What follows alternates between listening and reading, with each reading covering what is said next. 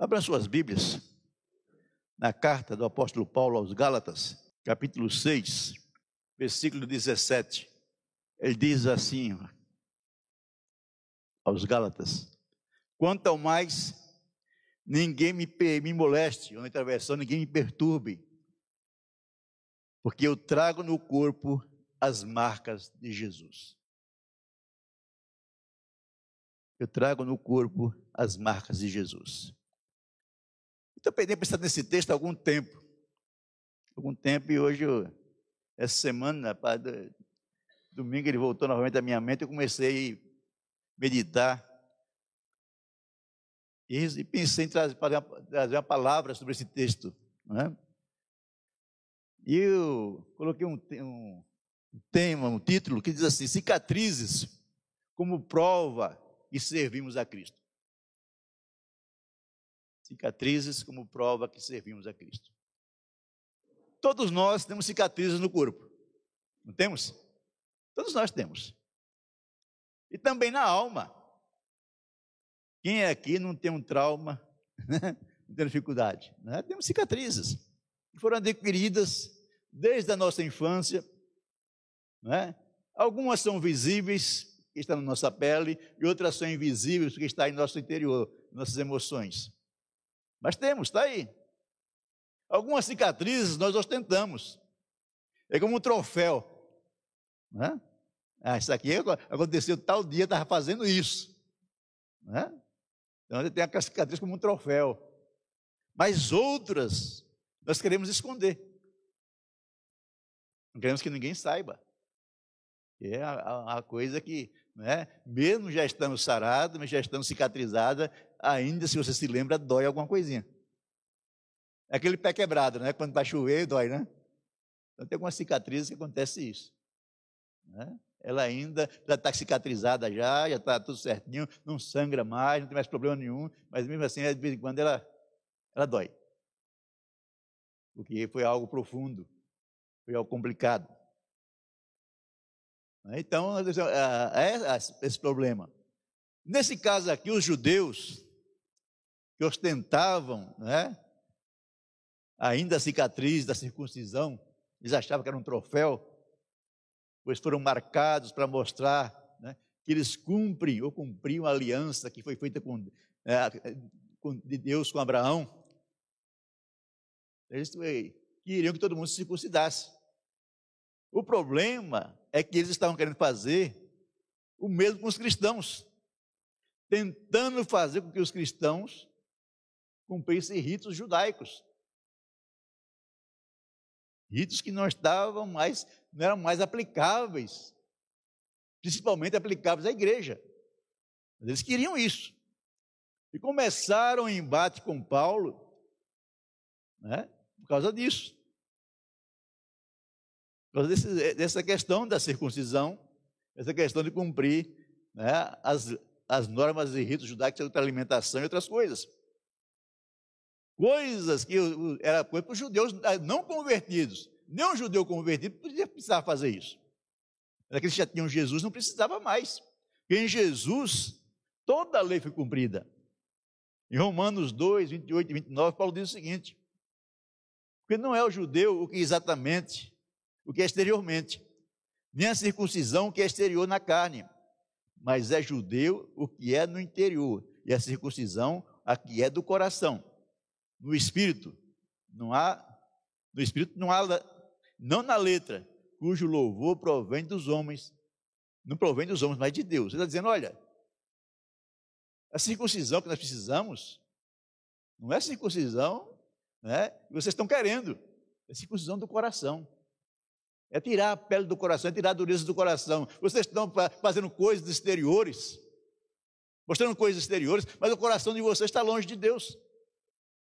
Vocês querem que as pessoas façam coisas que vocês mesmos não fazem. Ajam da forma que vocês não agem. Eu posso dizer para eles, isso aí né, é hipocrisia, isso é ruim. Então, esses cristãos judeus achavam que os gentios, né, que os gentios, para agradar a Deus, precisavam se circuncidar. Porque se circuncidar é tirar a pele e cobre o pênis. Então, se circuncidar. Paulo falou, de jeito nenhum.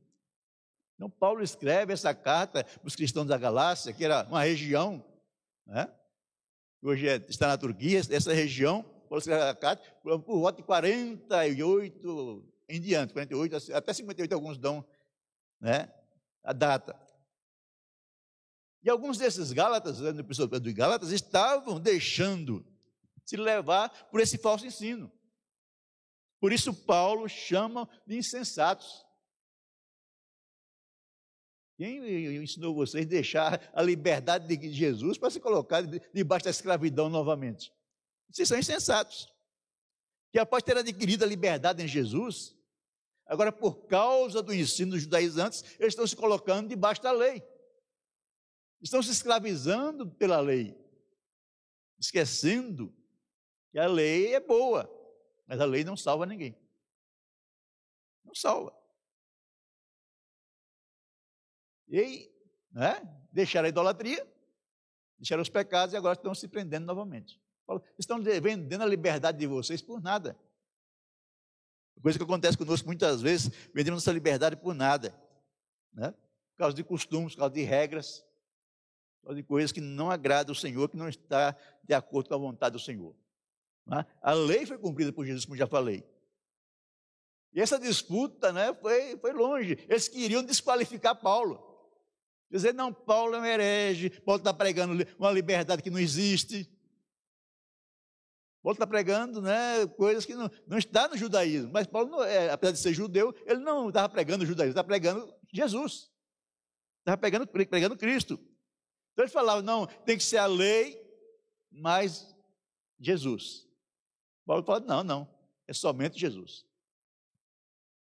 Somente Jesus né? E esse Jesus tem que chegar até ele, não através da lei, mas através da graça, mediante a fé. Mediante a fé. O verdadeiro cristão pode ter marcas em seu corpo e em sua alma. Mas a principal garantia que nós temos que somos de Deus é a presença do Espírito Santo em nós. Isso é uma garantia. Então, o crente ele tem o Espírito Santo dizendo: Olha, você é salvo. Você pertence ao Senhor. Você é propriedade exclusiva de Deus. Você não precisa se preocupar com outras coisas. Você já pertence ao Senhor por ter Jesus como seu Senhor e Salvador. Então ele tem essa marca. Tem essa marca. E tendo essa presença, nós vamos manifestar algumas coisas da presença do Senhor em nós. Manifestar ah, características do caráter de Jesus. O caráter de Jesus. E a primeira coisa que o cristão deve manifestar é o amor. Ah, pastor, mas esse negócio de amor é complicado. Mas que amor? O amor de Deus para as pessoas. Não é? O amor de Deus. Para que as pessoas recebam como Jesus manifestou para nós. Mas se não houver amor, meu irmão, não adianta nada. Paulo fala lá em 1 Coríntios 13: sem amor, tudo que você fizer é inútil, é sem valor. É sem valor. Ele vai falar assim: você, pode dar seu corpo para ser queimado.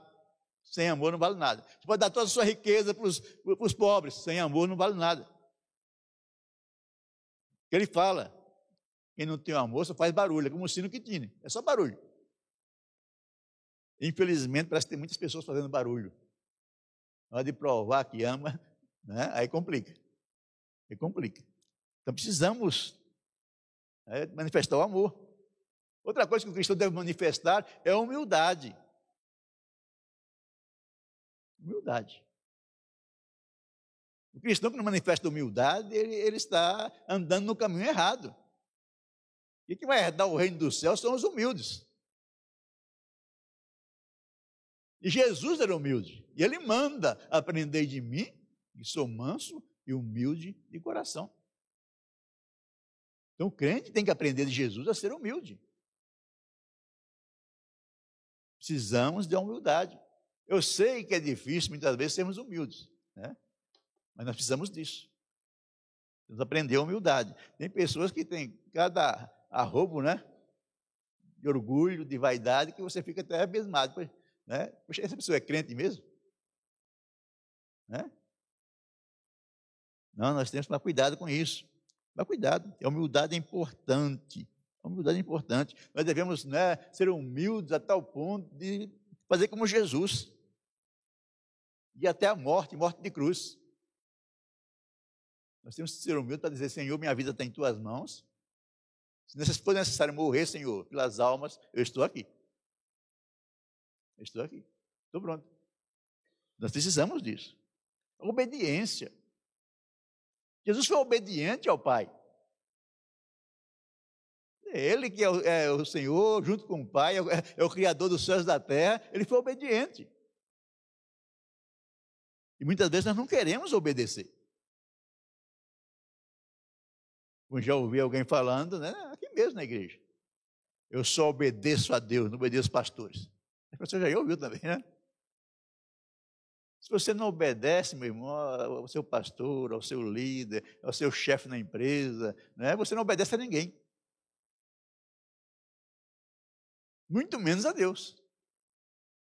Obediência, isso faz parte da vida cristã, a obediência. É ouvir a palavra de Deus, atender, é, prestar atenção nos conselhos e aplicar a vida. É importante a obediência. Outra coisa que deve fazer parte da vida do cristão é a oração. Crente que não ora, meu irmão, é crente que está sujeito à derrota. Ele pode ser derrotado a qualquer momento. Ele não tem estrutura, ele não tem força para vencer as batalhas. Ele não tem. Então, quando a batalha vier pesada, ele vai cair fora. Outra característica Evangelização. Evangelização é um compromisso, é uma obrigação nossa. Pode pensar, ah, mas na igreja aqui tem um pastor Jair, tem um irmão falando de tal, tem, tem, um grupo de evangelização que faz isso. Faz, mas, mas essa é uma obrigação de todo crente. Você pode pensar, e pastor, como é que você faz com evangeliza? Eu não consigo fazer igual o pastor Jair. Né? Não tenho essa condição. Eu, né? eu não, não me aproximo das pessoas para falar, porque eu tenho dificuldade. Tenho dificuldade de falar no telefone. Tem que ligar lá na telefone para reclamar do negócio lá. Estou há três meses pensando para ligar. Eu preciso ligar. Né? Preciso ligar. Então, mas, é, mas eu tenho que fazer, vai ter que evangelizar. Então, como é que eu faço? Normalmente eu me junto a um grupo de pessoas, de irmãos, irmãs, e vou junto. Mas não deixe de fazer isso. Que é obedecer sobre compromisso. Uma verdadeira conversão uma verdadeira mudança de vida. Nós não podemos seguir o curso do mundo, fazer o que o mundo faz e achar que estamos servindo a Jesus. Não estamos. A conversão de uma pessoa dessa é falsa. Não é verdadeira. Eu preciso de uma conversão verdadeira. Eu preciso seguir os passos de Jesus, a palavra dele e obedecer a palavra dele. que é que Paulo faz? Né, em Romanos, rogo que ofereceis vossos corpos, em Romanos 12, em sacrifício vivo, santo e agradável a Deus, e não vos conformeis com esse mundo. Não tome a forma do mundo. E as pessoas estão tomando a forma do mundo e se dizem cristãs. Olha, mas é muito difícil juntar as duas coisas. É muito difícil juntar as duas coisas. Consagração. Consagrar sua vida ao Senhor consagrar seus dias ao Senhor, entregar para Ele, dizer, Senhor, minha vida pertence a Ti, pertence né, ao Senhor, então eu quero que o Senhor abençoe, para que eu possa fazer a Tua vontade, o Teu querer. Consagrar. Não é consagrar, não é só tirar um momento para oração, consagrar é, é, é, é colocar a vida toda à disposição do Senhor. A vida toda. Outra coisa que nós precisamos muito, muito, muito em nossas vidas é perseverança. Perseverança. Essa, a falta de perseverança tem sido a característica dos cristãos dos nossos dias. A falta de perseverança. Temos tido muitas pessoas desistentes em nossos dias. Desistem da igreja, desistem de Jesus, desistem do casamento, desistem dos filhos. Né? E aí tem alguns que desistem da vida. Muita gente desistente. Entre eles, muitos cristãos, não desistindo. Desistindo. E temos aqueles que se intitulam cristão, cristão nominal. Ou outros que se titulam né, desigrejados. São pessoas desistentes, meus irmãos. A questão é que não existe, não existe cristão nominal. Ou você é cristão ou você não é. Não existe. Seja ele católico, seja ele evangélico, não existe cristão nominal. E você mais ainda, não existe macumbeiro nominal. Ele é macumbeiro, ele não é. Não existe. E algumas pessoas se intitulam cristãos nominal. Não sou cristão só no nome. Não existe isso. Não sou desigrejado. Não existe desigrejado. Ou você faz parte da igreja, ou você não faz parte da igreja. Não, eu tenho que dizer, não, eu não faço parte da igreja. Eu saí da igreja, não quero conversa com a igreja. Né? Não, sou um desigrejado. Isso não existe. Não existe. Nós precisamos tomar cuidado com isso. Na verdade, na maioria dos casos, são pessoas que não têm um compromisso real com Jesus. Não têm um compromisso real com o Senhor. Conta-se uma história de um jovem mudo que frequentava a igreja. Ele não perdia, mudo não, desculpe, surdo. Ele não perdia um culto. Esse jovem surdo não perdia um culto. Todos os cultos ele estava lá. E alguém questionou a ele: por que, que você vem em todos os cultos se você não consegue ouvir nada? É verdade, eu não consigo ouvir nada mesmo. Não, tenho, não ouço um louvor, não ouço a mensagem, não ouço nada. Mas eu venho aqui para mostrar para as pessoas, para que eles saibam de que, lado, de que lado eu estou. E eu estou do lado de Jesus, não do lado do diabo. De que lado nós estamos? Se eu deixo de estar junto com os irmãos, se eu deixo de congregar, de que lado eu estou? Se eu digo que sou cristão nominal, mas estou não é, tendo uma vida totalmente devassa, de que lado eu estou? Estou com Jesus? De forma nenhuma. De forma nenhuma. Você querendo ou não, você está do outro lado. Você pode até achar que não está, mas você está. Precisamos tomar cuidado. Então, perseverança é importante na vida cristã. Alguém já disse que a perseverança não é, é a rainha das virtudes. Todas as virtudes, né? Perseverar. Outra coisa, ter a marca do sofrimento na sua vida. Pastor, a marca do sofrimento? É. É a marca do sofrimento. O sofrimento do cristão é a marca das suas guerras contra o mundo, contra a carne e contra o diabo. Então o cristão tem marcas. E aquele que quer viver de forma plena para Jesus, ele vai sofrer perseguições, ele vai sofrer ter problemas. Paulo fala que aquele que quer viver, que quer viver piamente sofrerá perseguições. E vou dizer uma coisa para você: não somente das pessoas do mundo, mas muitas vezes de pessoas dentro da igreja, dentro da comunidade, que não querem ter uma vida de santificação.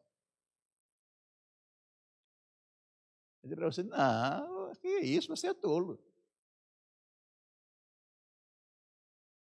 Então nós precisamos tomar cuidado. Nós temos que ter essa marca em nós. Por isso eu creio que nesse texto, quando nós lemos, Paulo está se referindo ao sofrimento físico. Mas também não podemos esquecer que a nossa alma também sofre. Também sofre. Mas não podemos abrir mão de andar com Jesus. Não podemos. Então eu quero fazer somente três afirmações para os irmãos. A primeira afirmação eu quero dizer o seguinte: as nossas marcas, as nossas cicatrizes não são motivo para orgulho. não devemos nos orgulhar da nossa cicatriz. Ah, eu sofri isso, sofri aquilo. Não, não é, não é motivo para orgulho. É motivo para nos conscientizarmos. São lembranças que, assim como Jesus foi crucificado por nós, morreu em nosso lugar, devemos sacrificar nossa vida por amor aos perdidos, para que eles estão longe de Jesus. Ah, pastor, vou criar cicatrizes em mim voluntariamente?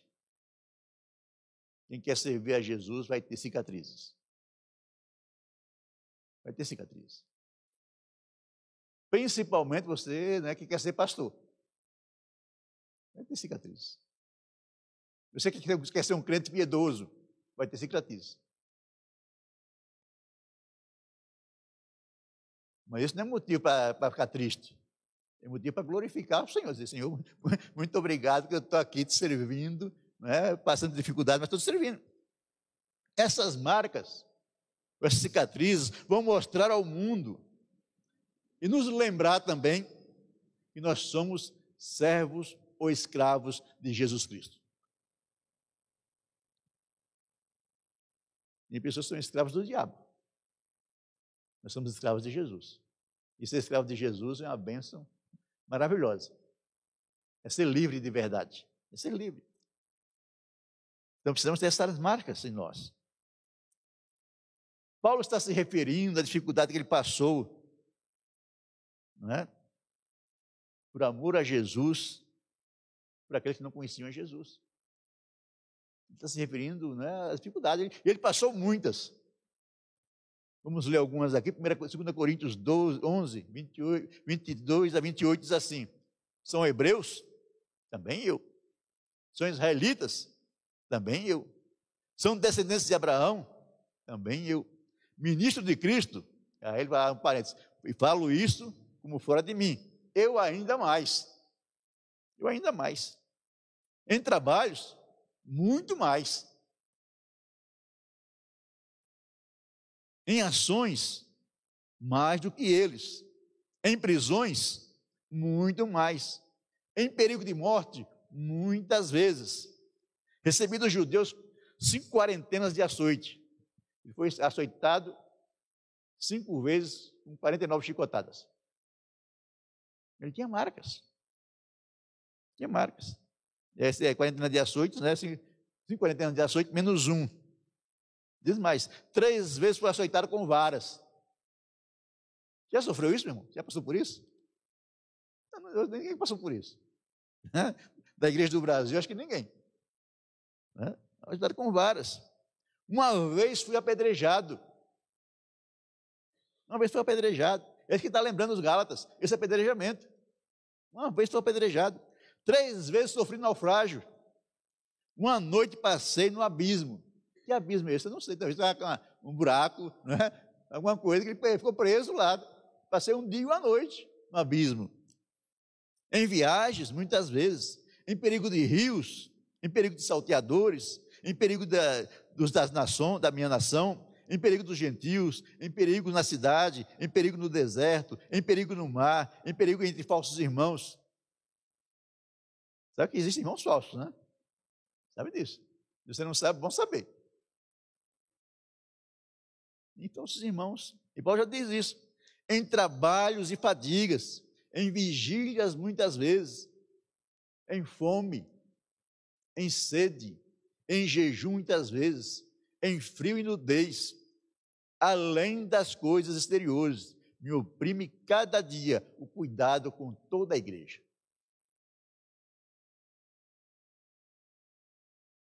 Por isso ele pode, podia dizer, olha, ninguém me perturbe não eu trago em meu corpo as marcas de Jesus. As marcas de Jesus. E para os Gálatas, da Galácia, como eu vou dizer, ele lembrou o apedrejamento que ele sofreu em Derbe durante a primeira viagem missionária. Ele foi apedrejado em Derbe. Apedrejado, deixaram ele como morto, está lá em Atos 14, 19 e 20. Deixaram ele como morto. Alguns acharam que ele estava morto, foram embora, os apedrejadores, os irmãos o rodearam ele levantou, eu creio, e Deus o ressuscitou. Na verdade, ele estava morto, mas Deus o ressuscitou. Por isso eu creio que muitos dos problemas de Paulo de saúde foi causado por esse apedrejamento. Muitos. Né? Consequência desse apedrejamento. Inclusive da visão. Da visão. E ele fala para os Gálatas o seguinte, capítulo 6, versículo 11: Vede com grande letra vos escrevi por minha própria mão. Ele não enxergava bem. Enxergava bem. Irmãos, eu sei que muitas das nossas lutas, nossas dificuldades, das cicatrizes que nós temos, das marcas que nós temos, nos traz algumas dificuldades. Eu tenho algumas marcas que me trouxeram dificuldades. Quando eu aceitei Jesus, vim para o Evangelho, né, eu, eu venci uma barreira que eu tinha e ainda tenho, que era a timidez. Eu pregava sem me preocupar se eu, se eu gaguejava, nem percebia isso. Nem percebia. Aí eu sofri uma dificuldade na igreja. Com a consequência disso, a minha timidez voltou com toda a força. Hoje eu tenho dificuldade muitas vezes de encarar o irmão. Fico olhando para o chão. O irmão até acha estranho, mas é a timidez. Olhando para o chão. E tem essa dificuldade. Isso, é, isso me acentuou. Tenho dificuldade para pregar. Para mim é um milagre vir aqui pregar. É um milagre. Mas foi consequências na dificuldade que eu passei muito grande na igreja. Mas eu nunca deixei de frequentar a igreja. Em momento nenhum fui desigrejado. Em momento nenhum eu deixei de dizimar na igreja de ofertar. Não, não vou fazer mais isso. Não, em momento nenhum. Talvez eu não tenha igreja local para congregar, porque não era membro de nenhuma. Passei sete anos sem ser membro de nenhuma igreja. Mas toda terça-feira eu ia procurar uma igreja para orar. Eu fui na Universal, fui na Deus de Amor, né? fui na Brasil para Cristo, fui em um monte de igrejas, lá no Paulo Romeiro, fui na Assembleia de Deus. Domingo, ia procurar uma igreja para congregar, para cultuar o Senhor. Quando era o dia de levar meu dízimo, eu levava o dízimo. A igreja que eu ia, eu levava meu dízimo. Nunca deixei de dizimar, nem ofertar, porque eu sofri um abalo na igreja. Eu sei que a culpa não é de Deus. Quem nos machuca não é Deus, machuca as pessoas. As pessoas nos machucam, mas Deus não. Deus ele nos ama e quer o melhor para nós. Uma vez, certa vez, fui visitar uma irmã na igreja, fui levar meu sogro, na verdade, na igreja, nesse período difícil que eu estava. Né? Ela naquela igreja, a pastora, uma, irmã que conheço há muitos anos, ela não sabia da minha situação, ela não sabia, fazia tempo que não, não havia. Ela não falou para mim, falou para minha esposa. Falou para ela, falou o seguinte, o coração dele sangra, né? O coração dele sangra. Ele falou, ele, ele não prega mais. Deus manda você voltar a pregar. Eu não estava pregando mais mesmo. Não, não queria mais pastorado. Não queria deixar de Jesus de jeito nenhum. De Jesus não abriria mão, não abre mão de jeito nenhum. Mas o pastorado não queria mais. Mas Deus mandou eu voltar a pregar. Apesar das minhas dificuldades, Ele me dá graça e eu consigo fazer isso. Consigo fazer isso. Mas sabendo que em Jesus nós conseguimos vencer as dificuldades. Vencer as dificuldades. E as cicatrizes nós temos, as marcas que nós temos, nossa alma, ou no nosso corpo, afirma, confirma de quem nós somos servos. E nós somos servos. E vai dizer para as pessoas que nós estamos dispostos a sofrer por amor do Evangelho e por amor às almas que estão perecendo. Por amor às almas. A segunda coisa que eu quero dizer para os irmãos é o seguinte: carregar as marcas por causa dos outros não é mérito nosso. Carregar a marca por causa dos outros não é mérito nosso. Pois o nosso Senhor Jesus carrega, ele carrega. Ele não carregou, ele carrega cicatrizes por nossa causa. Ele carrega cicatrizes por nossa causa. Então, ele tem as cicatrizes do açoitamento brutal que ele sofreu. Se um dia chegar no céu e quiser nos mostrar isso, ele vai tirar a parte de cima das vestes, ele mostrar as costas dele, vamos perceber que a costa dele ele foi moído. Parte da, da, da, da carne dele foi arrancada pelo chicote. Ele tem cicatrizes por nós. Por que eu não posso ter cicatrizes por ele? Ele tem. Sofreu brutalmente. Tem marcas na fronte, da coroa de espinho, na cabeça. Talvez a coroa que ele use hoje, né? como rei da glória, vai cobrir as marcas da coroa de espinhos. Mas ele tem. Ele tem. Ele tem as marcas das, das pancadas que ele levou na cabeça, um caniço. Olha as marcas. Olha as marcas. Aquelas pancadas que ele levou. Ele tem as marcas no nos ombros da cruz que ele carregou. Ele precisava fazer isso? Não, ele fez isso por nós. Por amor a nós. Como é que nós mostramos o nosso amor para Jesus? Servindo as pessoas, mesmo pessoas que nos machucam. Servindo as pessoas. Carregando nossa cruz também. Carregando também a nossa cruz. Ele tem a marca dos cravos, do dos cravos nas mãos e nos pés. Tem a marca da lança do seu lado. E o furou, do seu lado saiu água e sangue. Isso quer dizer que com o peso do corpo dele, cavado na cruz, o seu coração foi dilacerado. Por amor a nós. E Tomé disse para, para, para os discípulos: Eu só creio que ele ressuscitou se eu ouvir as marcas. Aí Jesus apareceu a Tomé e falou: Tomé, está aqui as marcas.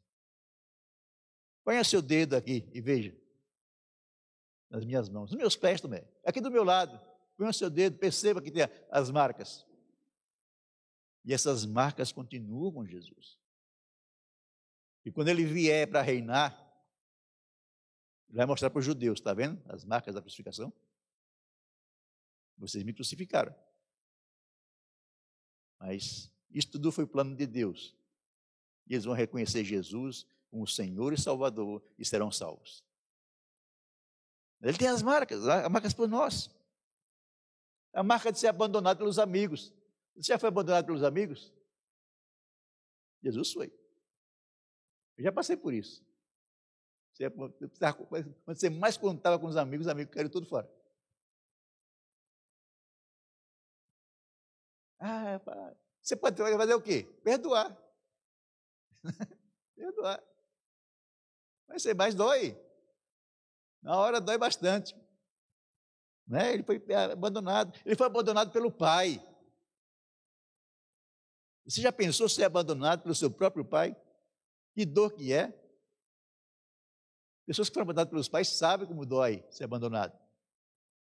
E Jesus foi abandonado por um momento, né, pequeno, mas foi abandonado por Deus que Deus não podia suportar olhar o pecado, porque Deus é santo, o pecado, nosso pecado que estava sobre Jesus. Por isso ele bradou, Deus meu, Deus meu, porque me abandonaste. Jesus chamava, sempre chamava Deus de Pai. Pai, Pai. Nesse momento ele chama Deus de Deus mesmo. E lá dor que ele sofreu do abandono. Do abandono. Então você pode pensar, mas pastor, mas eu carrego as marcas. Mas não é mérito não, irmão. As marcas de Jesus são muito maiores, são muito mais profundas. E mesmo assim, Ele nos ama. Ele nos ama. Se tivermos que nos gloriar em alguma coisa, tivermos que valorizar alguma coisa, né, exaltar alguma coisa, exaltar as marcas de Jesus, não as nossas não as nossas. Por isso Paulo diz em Gálatas 6,14, quanto a mim, e eu jamais me glorie, a não ser na cruz do nosso Senhor Jesus Cristo. Eu jamais me glorie a não ser na cruz, por meio da qual o mundo foi crucificado para mim e eu para o mundo. Temos que morrer. Terceira coisa que eu quero dizer para os irmãos, alguns podem até discordar de mim, né? como já falei antes, é, vou continuar falando. Por isso eu não acredito que exista cristãos nominais e desigrejados. Não acredito. Essas pessoas, volta a frisar. Alguém pode até ficar bravo comigo agora, mas eu não creio que essas pessoas um dia tiveram comunhão com Jesus. Eu não creio. Eles até congregaram no, no, no, no templo, mas nunca foram de Jesus. Nunca. Por isso eu não sou a favor que vai atrás de desigrejado, não. Ele é desigrejado porque ele não quer nada com Jesus. E quem quer alguma coisa com Jesus, vem para a igreja. Não quero falar, dizer. E aquele irmão que está fraco na fé, pastor, que está lá, na ideia, esse tem que ir atrás. Aquele que se diz desigrejado, que não quer nada com igreja, igreja é coisa de homem, não é coisa de Deus, esses aí, esquece. Esquece.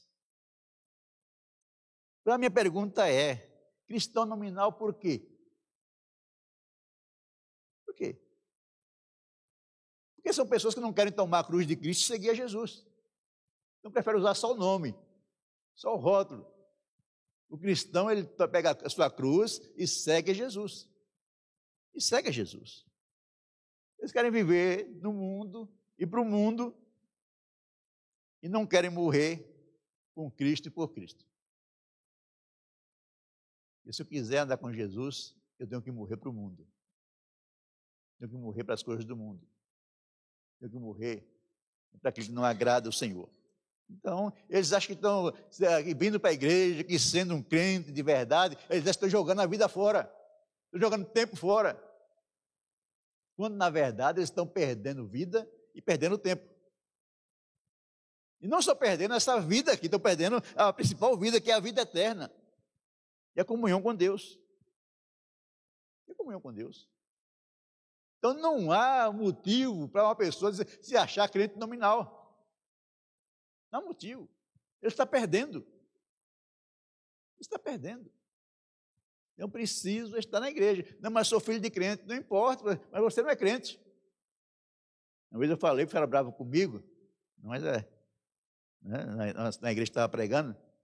Filho de crente não é crentinho. Filho de crente pode até ser um cretino.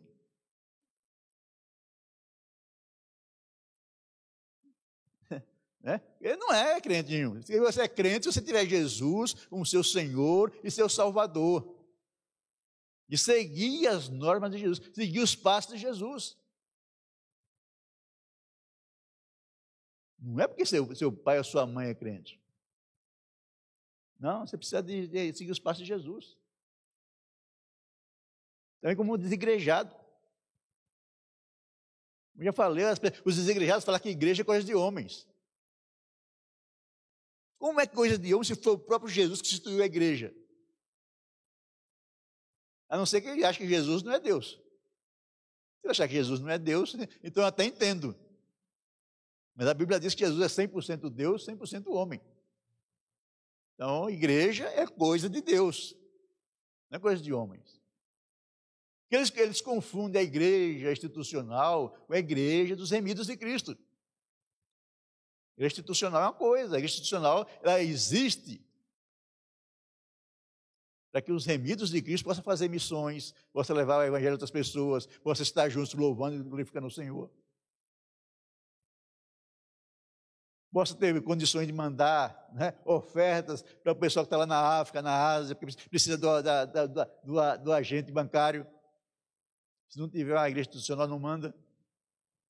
Se não tiver o CNPJ, não manda. O próprio governo não deixa.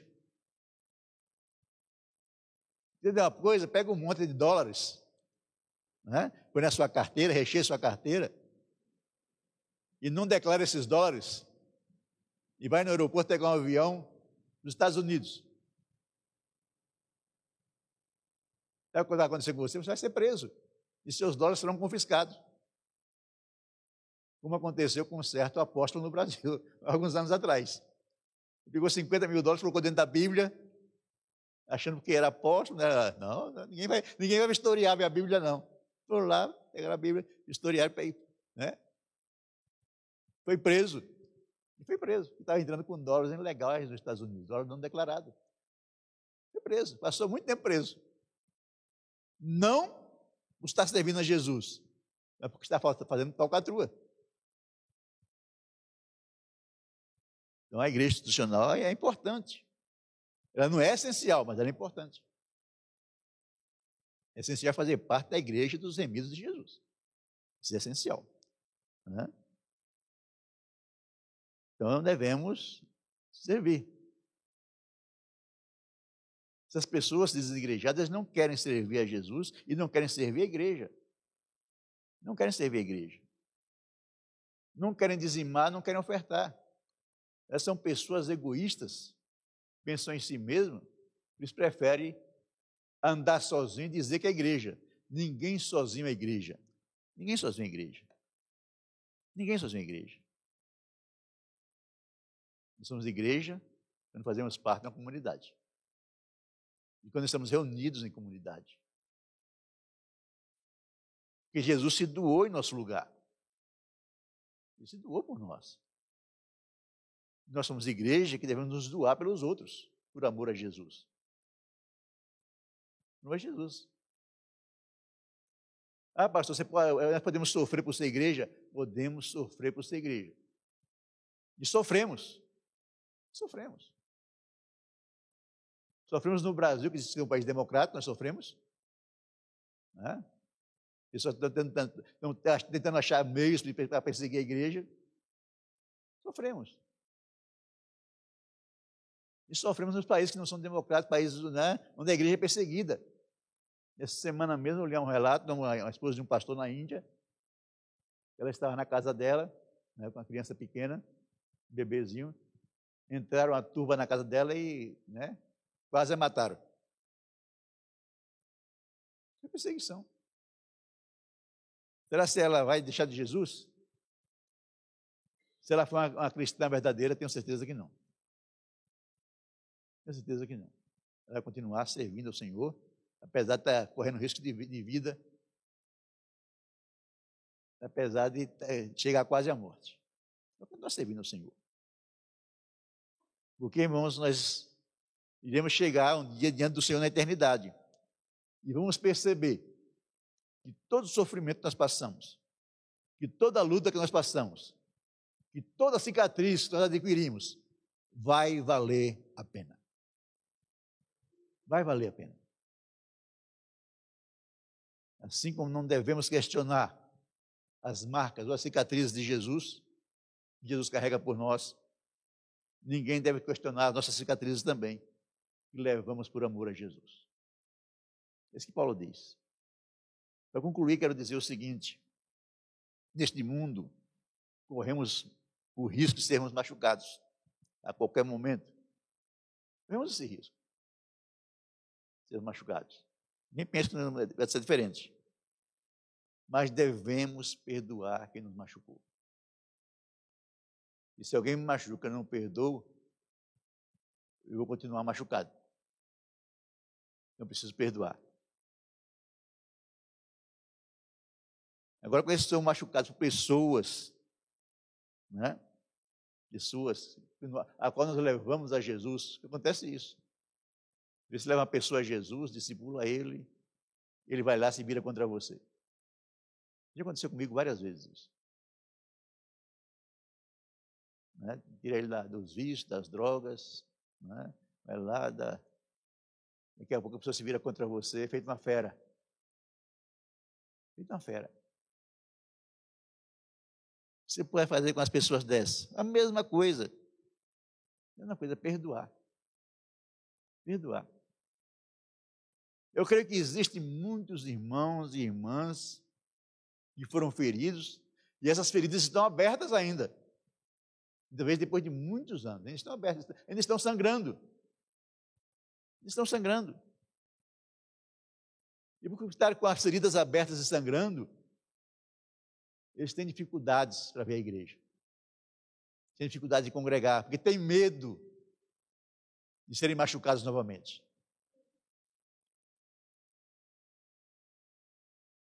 O segredo é colocar o mertiolato do perdão. Machucou? Vai lá, perdoa. Machucou? Vai lá, perdoa. Ah, pastor, mas é muito difícil. Você já imaginou quanto foi difícil Jesus se perdoar? Eu fico imaginando quanto foi difícil Jesus me perdoar. Né? Foi complicado. Mas ele me perdoou assim mesmo. Por que nós não podemos perdoar nossos irmãos? Ah, pastor, a pessoa que te machucou, você congrega com eles se Deus mandar? Vou congregar com eles. Deus não mandar, não vou não, mas Deus mandar, eu vou. Vou congregar com eles, não tem problema nenhum. Aí você vai confiar neles plenamente? Aí não. Já sei que eles já me machucaram, eu vou tomar cuidado.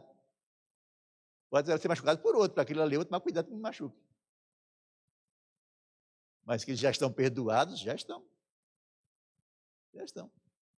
Não tem nada me pese em relação a essas pessoas. Como aconteceu com o apóstolo Paulo também. E o apóstolo Paulo foi machucado, ele continuou sendo machucado, sabe disso? Depois dessa carta, ele sofreu outros problemas. Lá em Timóteo, ele fala: Olha, Demas, o latoeiro, me causou muitos males. Ele causou muitos males, não foi só um, não, causou muitos males. Demas amou o presente século e foi embora, me abandonou.